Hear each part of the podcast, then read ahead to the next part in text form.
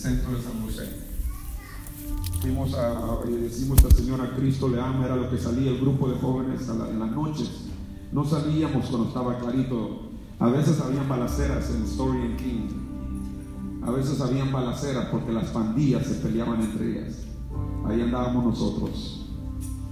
Y de ahí salió un pastor que ahora es hermano Pablito Méndez, el hermano lo mencionó ayer. Y las experiencias las hemos vivido con este, con este varón y, y por eso sentí traerlo y Dios lo usa en la palabra. Yo sé que Dios le va a hablar en esta tarde. Así que abra su corazón, hermano, por favor. No desperdicie las dos horas que ya invirtió aquí y, y, cerrar su oído a lo que Dios tenga que decir. Se lo digo con amor. Amén. Hermano.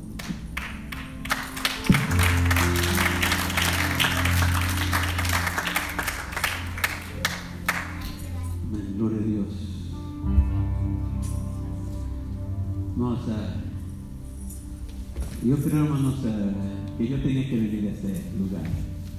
Y no estoy diciendo eso como para, yo tenía que estar aquí para ustedes, sino que tenía que estar aquí para mí.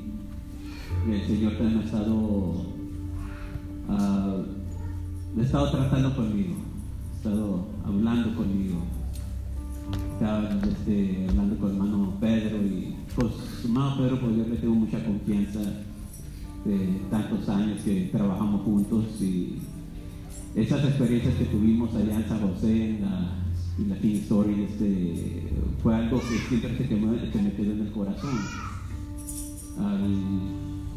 Muchas veces he hablado acerca de eso, he predicado y cuando me junto también con el hermano Méndez allá en California, nos ponemos a platicar de todo lo que vivimos, porque muchas veces uno tiene la impresión equivocada y cree que el ministro se hace aquí detrás del púlpito. Y no, hermanos, el ministro se hace allá en la calle. Nuestro líder en aquel tiempo, el hermano Charles Nehar, me acuerdo que una vez dijo que íbamos a aprender más allá en la calle que lo que podíamos aprender en un colegio bíblico. Y pues yo estuve en la calle y también estuve en el colegio bíblico. Y sí aprendí mucho en el colegio bíblico, pero hay cosas que el colegio bíblico no te puede enseñar. No te la puede enseñar. las experiencias, lo que uno vive. Hermanos, y, y, eso siempre se ha quedado en, mi corazón. Y estos últimos, soy hombre, amén, soy ministro de Dios, pero pues tengo que decir, estos últimos cuatro, cinco años ah, pasados han sido los años, yo creo, en mi ministerio los más difíciles que he tenido. He pasado por pruebas, por luchas que hubo un tiempo que sentía que ya no, le estoy diciendo hermano, estaba con una impresión en mi mente de las cosas como me habían pasado y todo que yo ya quería este nomás, que me voy a retirar del ministerio, porque sentía que ya no podía ministrar de la manera que me sentía, como me sentía tan, tan destruido por dentro. Pero tengo que decir que en todo ese tiempo, cosas que he visto a muchos hombres que yo he llegado a aconsejar dentro de la iglesia como pastor. Había personas, me acuerdo un joven que que pasaba, pasando por ciertas cosas y a veces terminaban en las drogas, hombres que terminaban en el alcohol, terminaban porque no aguantaban la presión la que estaban viviendo. Y yo siempre decía, no sé cómo es que yo me sentía con tanta calma, tan tranquilo, pero al mismo tiempo en la soledad, a veces como pastor en la iglesia con una sonrisa, en la casa, en mi cuarto llorando. Llegaba a veces en mi carro, iba con lágrimas nomás y, llegaba, tenía que llegar al trabajo y ya cuando llegaba al trabajo ya nomás tenía que poner una sonrisa. Y hermano, y los que han pasado por todo así me pueden entender. Es cansado, es cansado. Pero le doy gracias a Dios, hermano. Que hasta aquí me ha ayudado Jehová. Hasta aquí, hasta aquí. La predicación de ayer, Dios me habló a mí primero. Está diciendo, estaba en el cuarto, estaba estudiando la Biblia para predicar y todo el rato que estaba estudiando no me estaban saliendo las lágrimas porque en ese momento Dios me estaba hablando primero a mí. Y me estaba dejando saber a mí primero lo que quedó en el pasado, quedó en el pasado, ya déjalo ya. Porque hay cosas más grandes para nosotros aquí en el futuro. Cosas más. Todo lo del pasado, nomás aprende de ello. Nomás eh, empieza a sembrar semillas diferentes. Es todo lo que tenemos que aprender muchas veces. Agarra otra semilla y siembra algo diferente para que tengas más éxito en el futuro, hermanos. Hermanos, vamos a ponernos de pie, hermanos, vamos a abrir nuestras Biblias. De Corintios capítulo 10.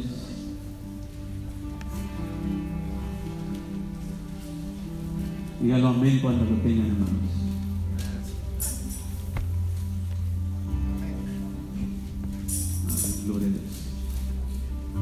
Corintios capítulo 10, versículo 2 al 5. Dice la palabra del Señor, dice, pues aunque andamos en la carne, ¿cuántos andan en la carne, hermano? Muchachos. Dice, yo no soy carnalón, pero aquí dice que andamos en la carne, amén. Ando en este cuerpo. Amén. Andamos en la carne. Cuando andamos en la dice, aunque andamos en la carne, dice, no, no militamos, esta es la diferencia. No militamos según la carne, porque las armas de nuestra milicia no son carnales, sino poderosas en Dios para la destrucción de fortalezas. Destruimos los argumentos y toda altivez que se levanta contra el conocimiento de Dios. Llevamos cautivo todo pensamiento a la obediencia de Cristo. Quiero hablar acerca de eso. Llevamos cautivo todo pensamiento a la obediencia de Cristo. Vamos a orar, Señor Jesús. Te doy gracias, Señor, una vez más, Señor, por ser tan bueno, por estar conmigo en todo momento, Señor, por estar aquí con nosotros, Señor. Gracias. Gracias por cada uno de tus hijos, Señor, que han estado, Señor, han el tiempo para venir, Señor, y escuchar tu palabra y entrar tu presencia, Padre. Te pido, mi Dios, que en este momento, Señor, tú empieces a ministrar a sus corazones, ministrar a sus mentes, ministrar a sus vidas, Señor que tú puedas hacer una transformación completa, Señor, en la mente, Señor, del que la necesita, Señor, en este día, Señor. Que tú des vida, Señor, que tú edifiques, Señor, por medio de tu palabra, Padre. Te lo pido, mi Dios, en el nombre de Jesucristo. Amén, aleluya. Pueden tomar su lugar, hermanos.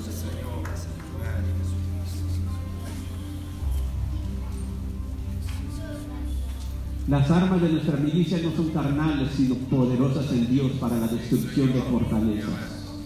Destruimos los argumentos y toda altivez que se levanta en contra del conocimiento de Cristo, de Dios. Llevamos cautivo todo pensamiento a la obediencia de Cristo, todo pensamiento, nuestros pensamientos, hermanos. Nuestros pensamientos. Nuestros pensamientos son poderosos, son poderosos. He tenido que ministrar a personas que sufren de ataques de ansiedad, que sufren de depresión. Y, y, la, y la razón por la cual muchas veces están sufriendo eso siempre es por sus pensamientos, sus pensamientos. Personas que han tenido que ir con el psicólogo, que han tenido que tomar pastillas, por causa de sus pensamientos, porque no pueden controlar las químicas que están en su cerebro y siempre están pensando lo peor de lo que pudiera suceder. Los pensamientos, hermanos, un de repente puede ser un tener un pensamiento ahorita y tu, tu, ah, tu pulso empieza a elevarse, empiezas a sudar, porque tus pensamientos pueden controlarte. Tus pensamientos muchas veces no te dejan tener éxito en la vida porque siempre tus pensamientos te dicen que no se puede.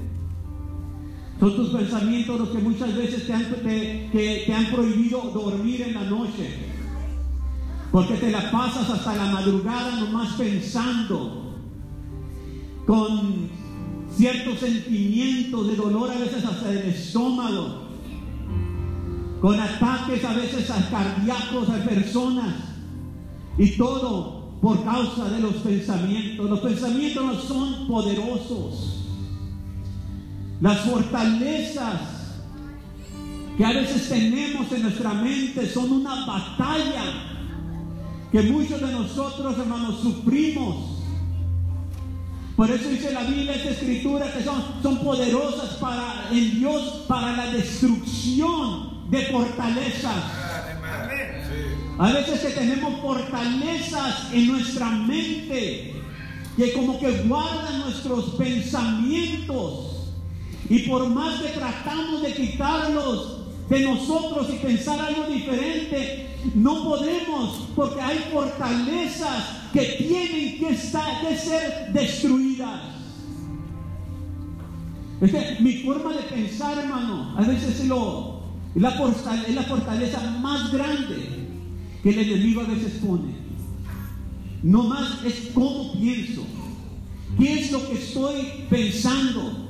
Por eso Pablo dice, no os conforméis a este mundo, más bien transformado por la renovación de nuestro entendimiento, de modo que comprobéis cuál sea la voluntad de Dios, buena, agradable y perfecta.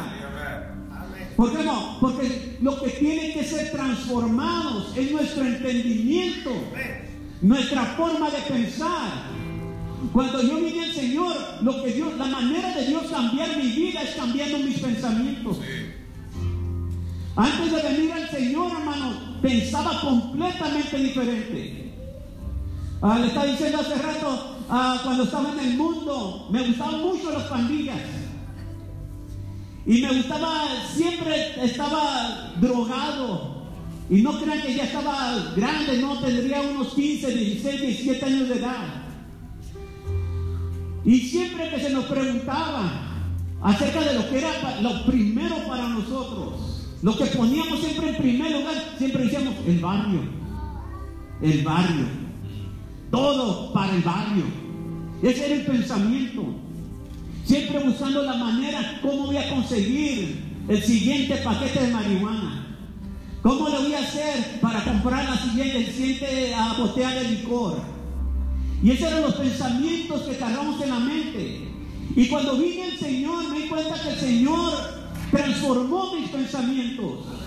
Era la misma persona, no me cambió en realidad mucho, nomás cambió mis pensamientos. Cuando vine el hermano, Pedro, ¿sabe? Cuando vine el Señor, no, me ponía bien loco, hermano, en la presencia de Dios.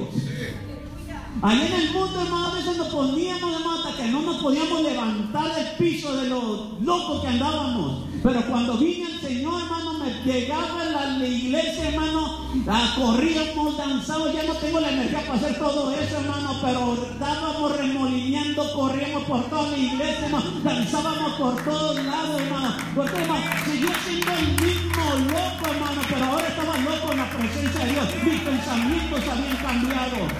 En el mundo ya todo para el barrio, venían al Señor de todo para Cristo, aleluya. Vida era para el Señor. Entonces Dios lo que cambia, hermano, es el pensamiento de la persona. Por eso cuando el enemigo te toma, lo que quiere el enemigo hacer es agarrar tu mente poner fortalezas en tu mente, cambiar tu pensamiento. Viene el Señor, el Señor cambia tu pensamiento y el enemigo siempre te está avientando dardos. Siempre está tratando contigo. Te avienta pensamientos y tras pensamientos. Y muchos están batallando con los pensamientos que tienen en la mente. Porque si el enemigo te puede hacer creer que allá Egipto estaba mejor que la libertad que tú tienes ahorita, entonces ya tomó control de tu vida una vez más. Por eso muchas veces la gente se regresa al mundo por causa de que el enemigo empieza a tocar y a aventarle dardos y a con pensamientos hasta que el, hermano o la hermana dice, pues yo creo que la tenía mejor cuando ya estaba en el mundo. Aquí en la iglesia, ¿cómo tengo de pruebas? ¿Cómo tengo de luchas? Créeme, hermano, cuando estaba en el mundo también tenía pruebas. Allá le llamaban problemón, acá le llamamos tengo pruebas, tengo luchas, hermano. Pero aquí Cristo siempre está a mi lado. Cristo siempre me protege. todo me trabaja para bien, hermano. El enemigo destruye cuando me levanto, estoy más fuerte que cuando estaba atacando mi vida, hermano. Aquí, hermano, cuando el Señor, hermano, empieza a trabajar conmigo, hermano, hermano, siempre es para el bien. El enemigo quiere tumbarte, pero el Señor te bendice y te bendice doble a cada vez que sales de la batalla, hermano. Por eso, cuando cargamos pensamientos y decimos, ¿sabes qué? Pase lo que pase, nada me separará del amor de Cristo, Siempre vas a vivir con victoria. Nada te va a poder tumbar, pero todo está en los pensamientos. Si estás batallando, hermano, si estás sufriendo, hermano, y estás pensando que ya no puedes seguir adelante, te voy a decir la razón. Hay fortalezas en tu mente que tienen que ser destruidas en este día. Libro Proverbios, hermano, dice, porque cuál es su pensamiento en su mente, tal es él. Porque cuál es el pensamiento en su mente, tal es él. Tú eres lo que tú piensas. Tú te conviertes en lo que tú piensas. Si tú dices que no se puede, ¿sabes una cosa, hermano? No se puede. Porque las personas que han podido hacer algo son aquellas personas que dicen, sí se puede. Yo creo que lo puedo lograr. Todo el mundo me dice que no, pero yo creo que sí. Todos me dicen que yo no puedo ser ministro, pero hay algo dentro de mí que me está diciendo, cara, tú sí puedes. Hay pensamientos que me dicen, sí puedes. Si solamente haces esto, si solamente haces aquello. Pero hermano, todo empieza con tu pensamiento. ¿Cómo piensas, hermano? Muchas veces hay, personas en la iglesia que, que todo lo que piensan hermano, es negativo. Ah, yo tengo problemas con gente negativa, hermanos. Créeme, hermanos. No sé, como que, me, como que estoy alérgico a eso. Me junto con gente y como que me salen ronchas, hermanos. No, la gente negativa, hermanos. Cuando estoy queriendo poner mi plan, mi visión, y estoy diciendo, porque a veces tú ya con personas, Y, llegas y, le sacas todo, mira lo que yo estoy pensando, yo creo que se podemos hacer eso, y te sacas todas las razones por las cuales no se puede. ¿Nunca te ha pasado, hermano? Hermano, y me empieza a dar un coraje cuando están haciendo eso. Y no por esto, y no por aquello, y no por ahí. Y, yo no me ando acá. Porque todos mis pensamientos me están diciendo que sí. Pero la gente empieza a decir, entonces cuando yo ya quiero hacer algo, tengo que tener cuidado con quién voy. Yo quiero personas positivas en mi vida. Yo no quiero personas que me digan, ay, pues fuimos a la tienda, a, la, tienda, a, la, tierra de Canaán, y si, si, miraras las fortalezas que hay allá, los gigantes que están allá, nos van a comer vivos. Yo no sé qué estamos haciendo acá, mejor nos hubiéramos quedado ya con los egipcios, vinimos a este lugar para ser derrotados. Yo no quiero gente así, hermano. Yo quiero, aunque sea una persona, si yo soy José, quiero a a mi lado, y nomás una persona que me diga, sí se puede, porque Jehová está con nosotros. Si nadie más quiere, vamos tú y yo. Vamos a reclutar a más gente que quiera y entonces lo vamos a poder lograr. Pero esa gente negativa, hermano, ¿sabes qué? Son un problema para tu vida. Ni siquiera le cuentes tus sueños porque te van a echar un pozo como lo hicieron con José, hermano. Van a querer destruir tu vida. No, ellos lo hacen con mucho queriéndote ayudar, queriéndote decir, pero te quiero protegerte. No me protejas. Yo prefiero. Yo no sé aquí gente, pero yo prefiero que las cosas no me salgan bien, pero haber tratado. Así Y porque si no me salen bien, ¿sabe una cosa, hermano? Aprendí algo. Y lo vuelvo a hacer. Pero lo hago diferente. Y si no me sale bien otra vez, ¿sabe otra cosa, hermano? Ya sé dos maneras de cómo no se hace. Y lo vuelvo a hacer. Y si me sale mal otra vez, hermano, ya conozco tres maneras de que no se hacer. Ya no lo hago de estas tres formas, ahora lo hice de esta otra cuarta forma. Y si me vuelve a salir mal, ¿sabes lo que va a pasar, hermano? ¿Cuántas veces? y hace cuatro formas como no debo de hacerlo. pero eso no me va a detener. Yo sé que hay gente que me va a criticar y va a decir, mira nomás, ahí está tratando y tratando y tratando y nada le está saliendo bien. Pero sabe una cosa, la experiencia que tengo no me la puedes quitar. Hermano, eh, prefiero que me digan que soy el fracasado a que me digan que nunca hice el intento. Porque las únicas personas que te llaman fracaso son personas que nunca han tratado de hacer nada. ¿Cómo puedes fracasar si no has hecho nada?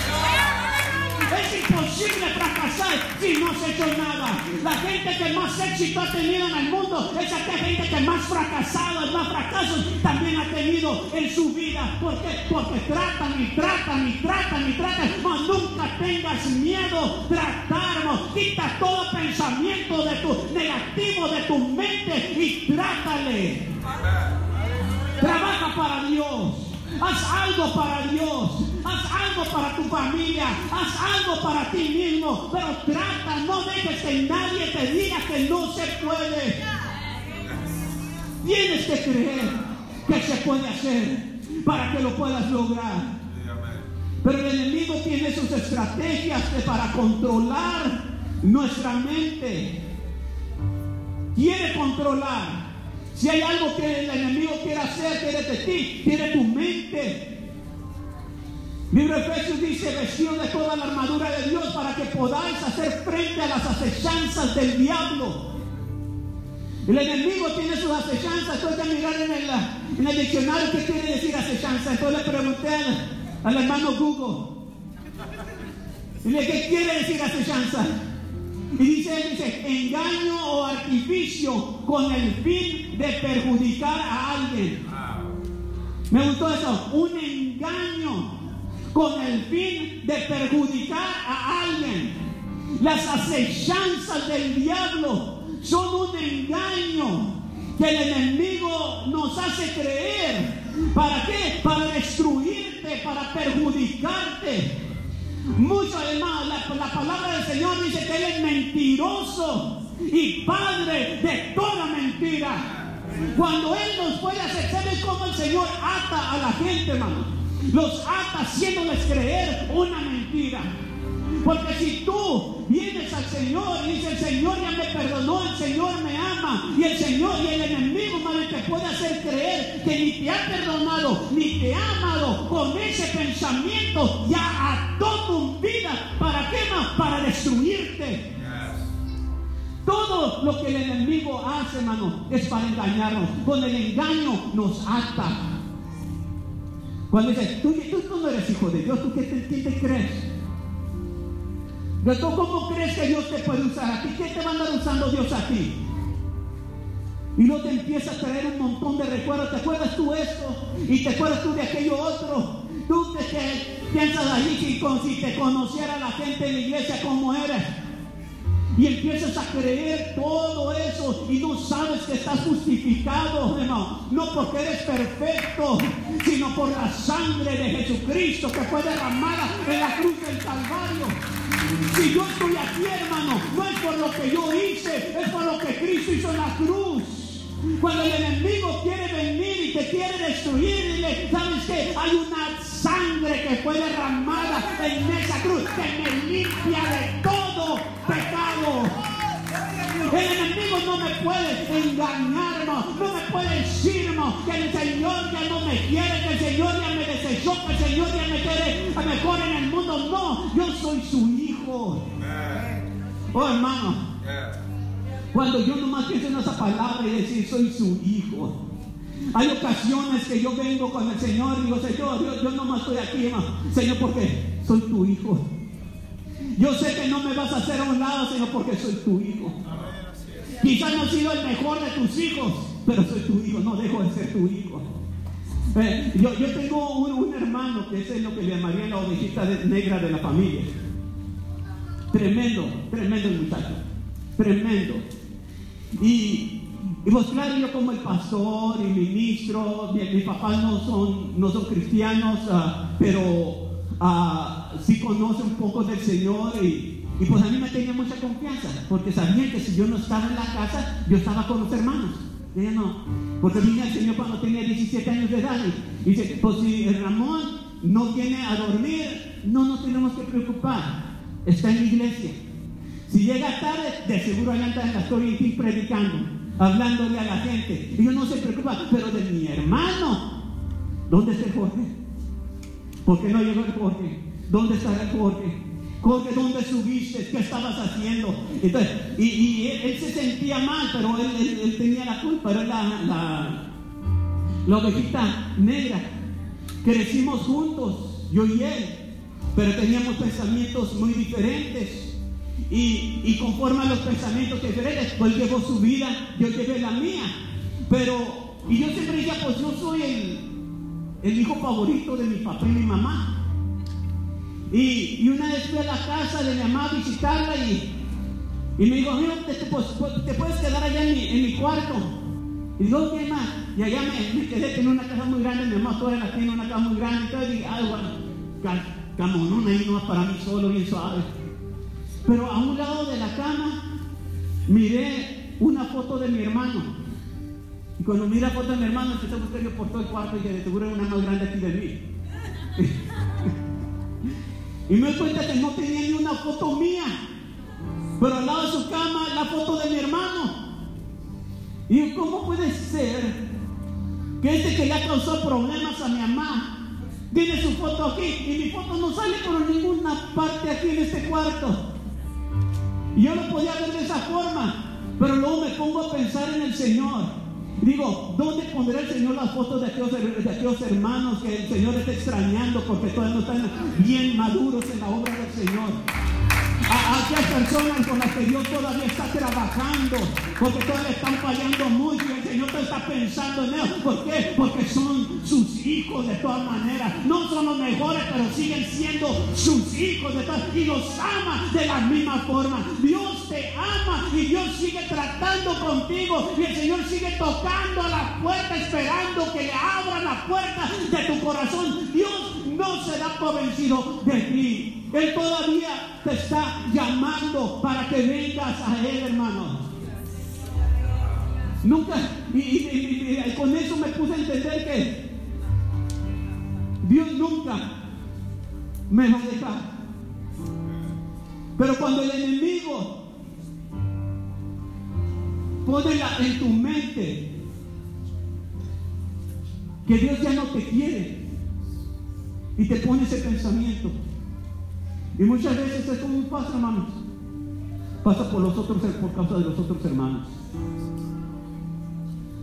Porque hay otra, gente que no gusta. Me, me, gustan los hermanos, quiero mucho a los hermanos, pero cuando hay personas que se pasan de listos aquí en la iglesia de estos hermanos. Voy a hablar un poquito como pastor, ¿ok? Se pasan de listos a ver, hermano. Están como los fariseos.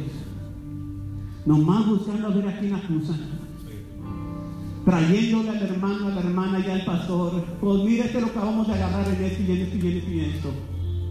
¿Sabe una de las cosas que a mí me gustaba del Señor, hermanos? Y me gusta de Dios. Es que Él era amigo de pecadores y publicanos. Fíjense, tengan esto en mente.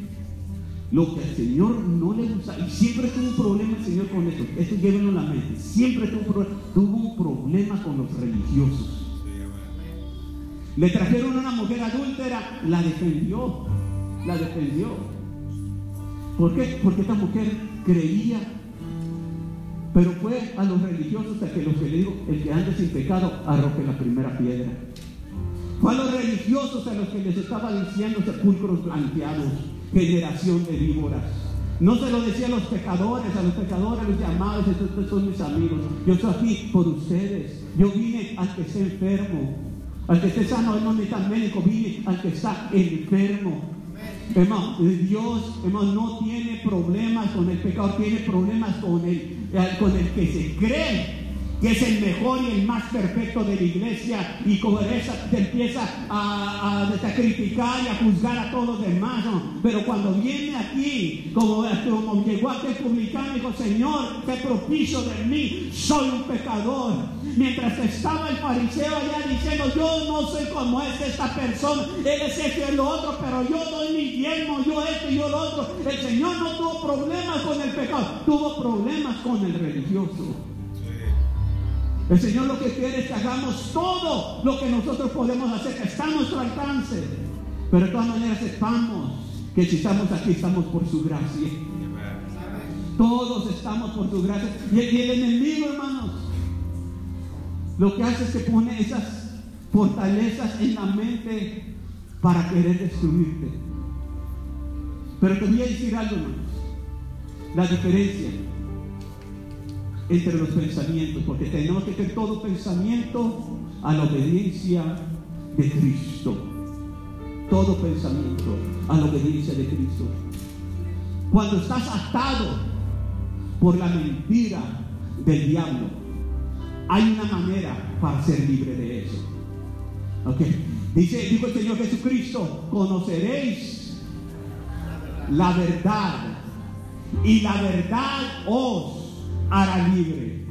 En otras palabras, la mentira te ata, la verdad te hace libre. La mentira te dice Dios no te ama. La verdad te dice Dios te ama, que hasta la cruz del Calvario fue por ti. La mentira te dice no se puede. La verdad dice todo es, todo es posible si puedes creer. La mentira te dice Dios no te puede perdonar. La verdad te dice que si el, que, que Dios es justo, es fiel y justo para perdonar todo, todo, a toda, a todo pecado y limpiarnos de toda maldad. Tenemos que llevar todo pensamiento a la obediencia de Cristo. El enemigo nos avienta un pensamiento, agarramos el pensamiento y lo traemos a la palabra de Dios. Y que no eres su hijo, a ver qué dice la Biblia. La Biblia dice que soy su hijo. No te puedes, oh Dios no te puede usar a ti de agarrar ese pensamiento. Somos reyes y sacerdotes para Cristo. Pero no puede ser sano. La Biblia dice que por su llaga fuimos nosotros sanados. Todo pensamiento lo tenemos que traer a la obediencia de Cristo. Eso lo hacía nuestro Señor Jesucristo cuando el enemigo venía con él. Si en realidad eres hijo de Dios, haz que estas piedras se conviertan en pan. Deja agarrar ese pensamiento y lo traigo a la obediencia de Cristo. No solo de pan vivirá el hombre, sino de toda palabra que sale de la boca de Dios. Hermano, quieres ser libre, empieza a obedecer a creer a la palabra de Dios. Todo pensamiento que tiene negativo, todo pensamiento que te está atando, tráelo a la obediencia de Cristo y vas a ser libre en este día. Una de las cosas tremendas de Dios es que Dios siempre piensa diferente a nosotros. Tiene un pensamiento tan amplio el Señor que nosotros sabemos que tratamos. No, y hay personas aquí que, más, que tienen más fe que otras. Me acuerdo cuando estaba en el colegio bíblico allí en Stockton, en el Christian Life College, ah, tenía un, este, un maestro, hermano Daniel Seagraves. Y hermano Seagraves, tremendo, es un doctor este, en teología, y tremendo hombre. Y, y vez nos estaba diciendo que él iba, iba él con el pastor hermano Kenneth Haney, iban por el, al centro de Stockton y había un edificio grande. Y, el hermano uh, pues siempre pensando grande. Y le dice al hermano Haney, y hermano, me gusta ese edificio porque es el más grande que hay aquí en como para que pusiera la antena de TYCC, la antena de la radio allá arriba. Y hermano Henry lo mira y dice, a mí me gusta ese edificio como para comprar y poner KYCC en todos los lados del edificio y poner la antena allá arriba y tener estación de radio allí. Y dice hermano Daniel que nomás se quedó y dice, no le puedo ganar a este hombre. no le puedo ganar. Y, y aún nosotros podemos pensar bien grande, pero nunca podemos pensar como el Señor. El Señor siempre nos gana. Siempre nos gana. Cuando llegaron al Señor y le dijeron, Señor, este Lázaro está enfermo. Y el Señor dice, no, la enfermedad que tiene no es para muerte. Y luego el, el Señor empieza a caminar con sus discípulos y de repente Lázaro se muere. Cuando el Señor le ha dicho que la enfermedad no es para muerte, se muere Lázaro. Y, los, y el Señor voltea con sus discípulos y dice, vamos a mirar a Lázaro. Y dice, porque Lázaro duerme. Y los discípulos se quedan ahí pensando, pero pues si duerme está bien. Sí, ¿para qué lo vamos a ir a despertar? Si duerme, pues es lo que el cuerpo necesita, necesita descansar para sanar.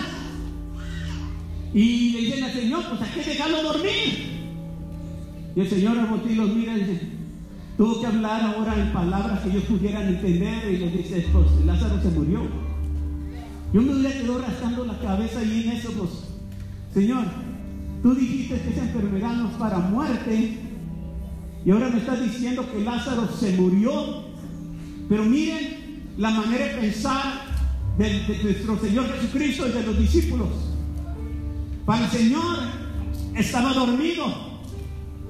Para los discípulos estaban muertos, estaba muerto. Cuando hablamos de estar dormido, hablamos de esperanza. Si tú estás dormido, yo tengo la esperanza de que vas a despertar. Pero si estás muerto, no hay esperanza. Y diga, pues ya, ya no hay pulso. Ya su cerebro no está trabajando. Ya está muerto. Pero el doctor diría, ya desconéctalo, porque ya no hay esperanza. Pero el Señor decía, no, está dormido. Lo que tú le llamas muerto, yo le llamo dormido. Y entonces el Señor llega con Marta. Y cuando se presenta allí, Marta le dice, Señor, si hubieras estado aquí, Lázaro no hubiera muerto. Y estaba ella destrozada por lo que había sucedido, porque el Señor no llegó cuando ella le dijo, Lázaro está enfermo, porque si hubieras venido cuando él está enfermo, no hubieras podido sanar. Pero ya tiene cuatro días en la tumba, ya tiene, ya se está descomponiendo el cuerpo. Ya, ¿a qué vienes? Te necesitaba hace cuatro días atrás. Ya, ¿qué estás haciendo aquí? No entendía que los pensamientos del Señor Jesucristo como él estaba mirando la situación era completamente diferente a como ella lo estaba viendo y a como lo estaba viendo el diferente, la diferente gente que estaba allí. El Señor le podía haber dicho, pero Marta, ten fe porque mis pensamientos no son vuestros pensamientos, ni vuestros caminos son vuestros caminos. Como son más altos los cielos y la tierra, Así son mis caminos más altos que vuestros caminos. Y mis pensamientos son más altos que vuestros pensamientos. Tú lo miras muerto. Yo lo miro dormido. Pero está en la tumba, sí está en la tumba, está dormido en la tumba. Se está descomponiendo. Ahorita arreglamos también ese problema. Lo tenemos sacado. Ahorita arreglamos ese problema también. Hay una piedra delante de la tumba. Ese problema se arregla ahorita. Porque él está dormido. Y entonces el Señor nomás le dice, Lázaro, sal fuera. Hermano, cuando le gritas a una persona que está durmiendo mal a la persona, eh, rápido abre los ojos y le mira. Quizás si otra persona lo hubiera gritado, Lázaro no hubiera hecho nada. Pero cuando Jesucristo da la palabra, Jesucristo creía y él sabía y está en su pensamiento. Ahorita que grite, el que está dormido va a despertar. Entonces Lázaro se levanta. Y lo que estaba haciendo el Señor estaba transformando el pensamiento de Marta, de María, de tus discípulos, para que entendieran que la manera que Dios piensa y la manera que nosotros pensamos son diferentes. Muchas veces nosotros decimos, Señor, si hubieras venido ayer, Señor, si hubieras estado aquí en pie, si hubieras llegado antes de que me quitaran el carro, si hubiera llegado antes de que me quitaran la casa, esto no estuviera en la situación en la que estoy ahorita. Y el Señor te está diciendo, voy a cambiar ese pensamiento erróneo que tú tienes. Yo puedo llegar a la hora que me dé la gana y el problema lo arreglo de una manera o de otra manera. Yo tengo control de tu vida. Si te quitaron el carro, yo sé por qué te lo quitaron, pero vamos a hacer algo diferente. Si yo quiero que agarre la casa para atrás, agarras la casa para atrás, pero vamos a hacer algo diferente. Dios llega cuando Él quiere llegar y hace lo que quiere hacer y todo sale bien. Esos son los pensamientos de nuestro Señor Jesucristo. Tenemos esos pensamientos limitados, Gedeón creyendo, diciendo, pues si solamente tengo una multitud de soldados, le puedo ganar a los madianitas. Ese es el pensamiento del hombre. Y el Señor le dice a Gedeón, dice, mire, dice la Biblia, dice, el Señor le dijo a Gedeón, tienes demasiada gente para que yo entregue mañana en tus manos. Nosotros lo diríamos diferente, nosotros diríamos, hermano, tienes muy poca gente como para que hagas esto. Y el Señor dice, no tienes demasiada gente para hacer esto. Y nosotros estamos buscando más gente y el Señor dice, ¿sabes qué? A todos los miedosos mándalos a la casa. Y empieza poco a poco a deshacerse del ejército y lo deja con 300 personas. Y dice, ok, ahora sí ya tiene suficiente gente para que pueda entregar a, Mariana, a los madianitas en tus manos. Es donde nosotros nos quedamos rascando la cabeza por la manera tan diferente de pensar de Dios y nosotros. Ya cuando yo miro a las 300 personas, digo, ahora sí ya no tengo suficiente gente. Y el Señor está diciendo, ahora sí ya tiene suficiente gente. Y luego le da la razón. Y le dice, a fin de que Israel no vaya a jactarse contra mí y diga que su propia fuerza lo ha librado. Oh, hermano, que el Señor quiere, hermano. En primer lugar, no quiere que te estés jactando. Hermano, eh, por eso, hermanos, si Dios te ha dado algo, si Dios te ha puesto un llamado, y tú por todo este tiempo has estado diciendo, esto es mucho para mí, yo no puedo hacer esto. Yo no sé por qué Dios me está llamando, ni papeles tengo para estar aquí. No hablo inglés, no tengo los ojos verdes, no tengo el pelo güero. Yo no sé por qué Dios me está llamando en esto que quiere que yo haga. Yo no tengo el talento que tiene este hermano. Yo no predico como predica el otro hermano. Porque Dios me está llamando. El Señor me está diciendo que estoy dando un pequeño ejército de talento, un pequeño ejército de habilidad para que cuando te pongas a hacerlo, todos te miren y digan, wow, Él no pudo haber hecho eso. Eso tuvo que haber venido de parte de Dios. Él no pudo haber predicado de la forma que predicó. Eso tuvo que haber venido de parte de Dios. Él no pudo haber levantado la iglesia como lo levantó. Eso tuvo que haber venido de parte de Dios. Porque tenía tan poco talento, tan pocas fuerzas, tan pocos recursos. Pero Dios estaba presente y era todo. Entonces cuando Dios hace algo grande con algo pequeño, hermano, la gente cuando se queda admirada. Cuando dice, pues cuántos panes y peces tienes ahí, pues tengo nomás un, aquí están un poquito y cuéntale un poquitito nomás, o que vamos a agarrar y vamos a alimentar a todos. ¿Qué forma de pensar? ¿Qué forma de pensar? Si nosotros pudiéramos pensar como piensa Cristo, hermanos. Pero muchas estamos limitados en nuestros pensamientos y creemos que no podemos.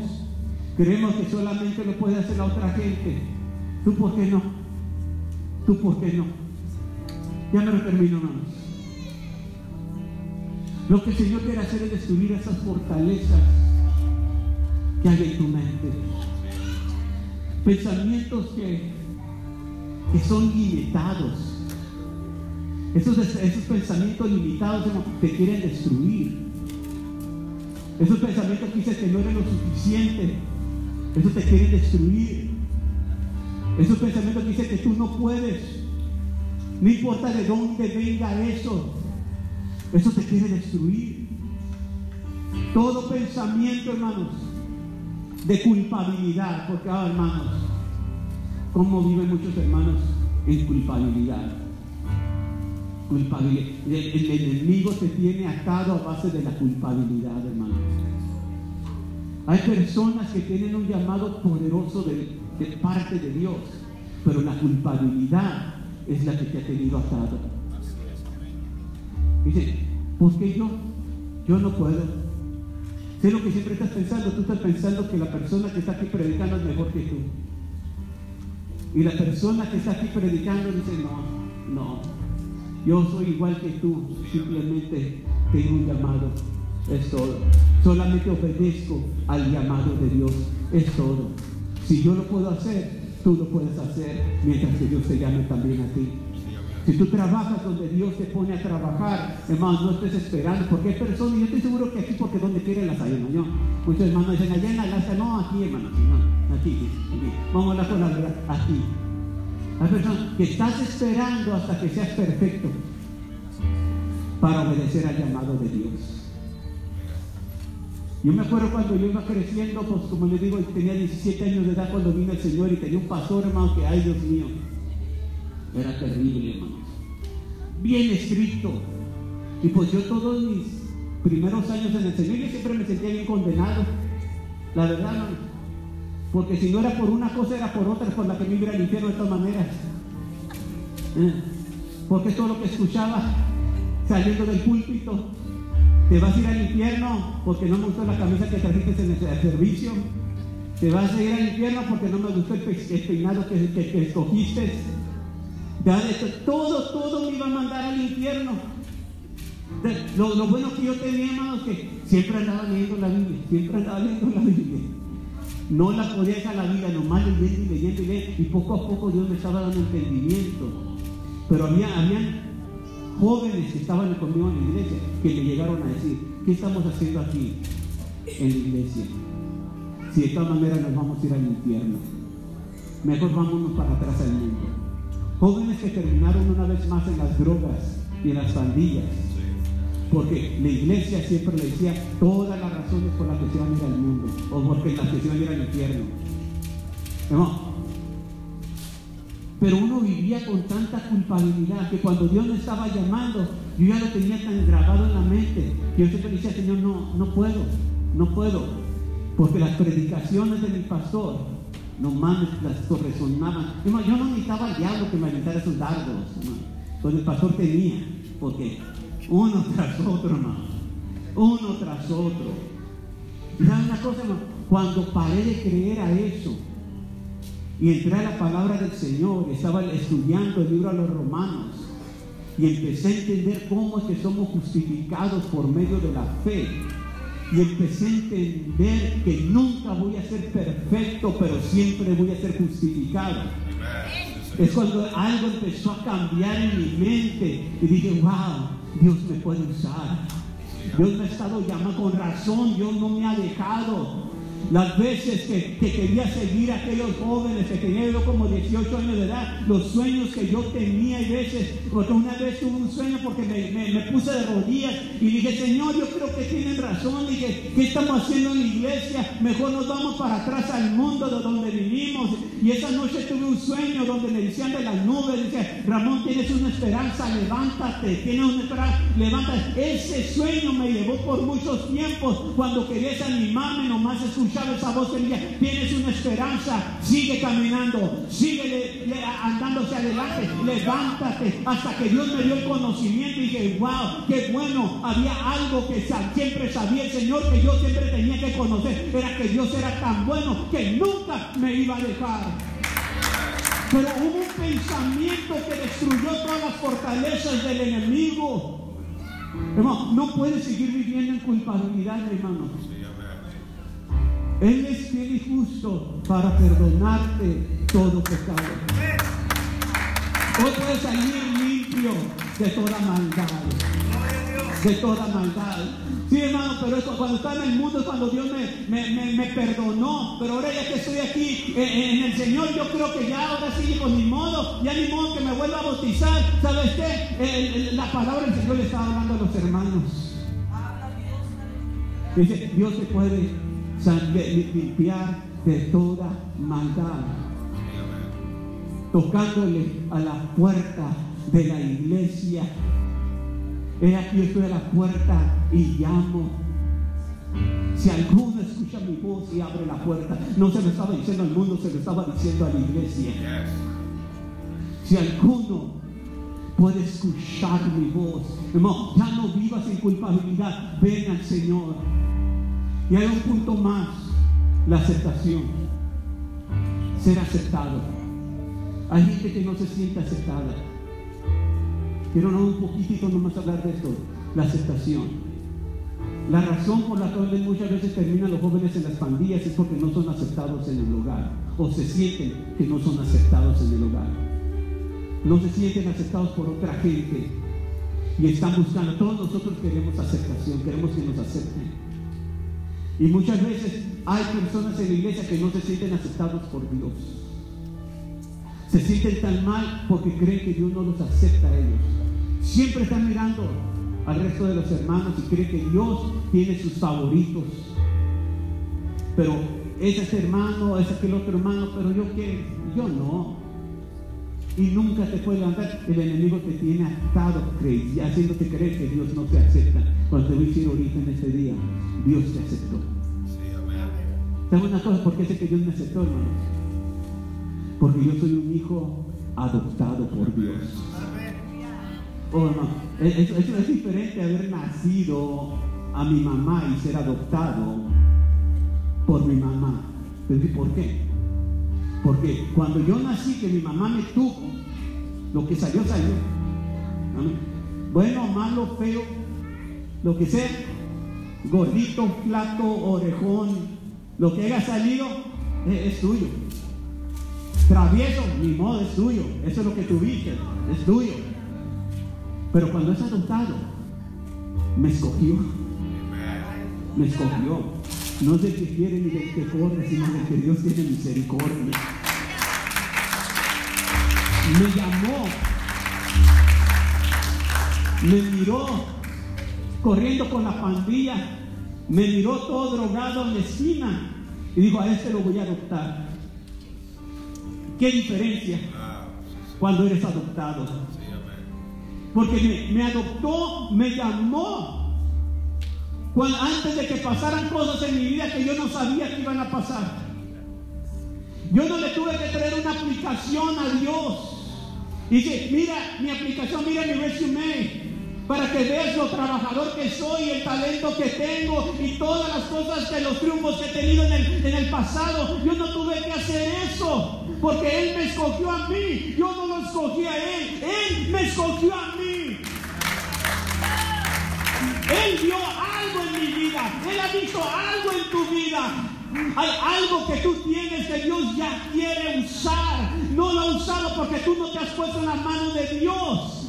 Pero hay algo que Dios ha querido y te ha llamado. ¿Y sabes cuándo te llamó? Antes de la fundación del mundo. Antes de que tú nacieras. Jeremías dice, desde que estaba en el vientre de mi madre, Dios me santificó. Santificar dice que me apartó, me separó para ser un profeta a las naciones. Dios, ¿por qué es tan importante decir que cuando estaba en el vientre de mi madre? Te dice por qué. Porque cuando estaba en el vientre de su madre, él no había hecho ni bien ni había hecho mal. No era por lo bueno que yo era, era porque Dios me había escogido. No era porque di tanto dinero a la iglesia, era porque Dios me escogió desde el vientre. No, no, no sé más, estaba en el nudo, no tenía ni nada que ver con la corbata que yo tenía puesta. Era porque Dios me había escogido. Dios te escogió a ti, hermano. Antes de que tú nacieras y Dios quiere trabajar tu vida, lo que tienes que hacer primero, hermano, es cambiar tu pensamiento. Vamos ponernos de pie. Derribar las fortalezas de tu mente y creer a la verdad de Cristo. Ya no vivas bajo la mentira. Todo pensamiento negativo que has tenido de que no puedo, de que no soy lo suficiente bueno, todos son pensamientos que vienen desde la profundidad del infierno de que Dios no te quiere, de que Dios no te ama, de que Dios no te acepta, viene de la profundidad del infierno.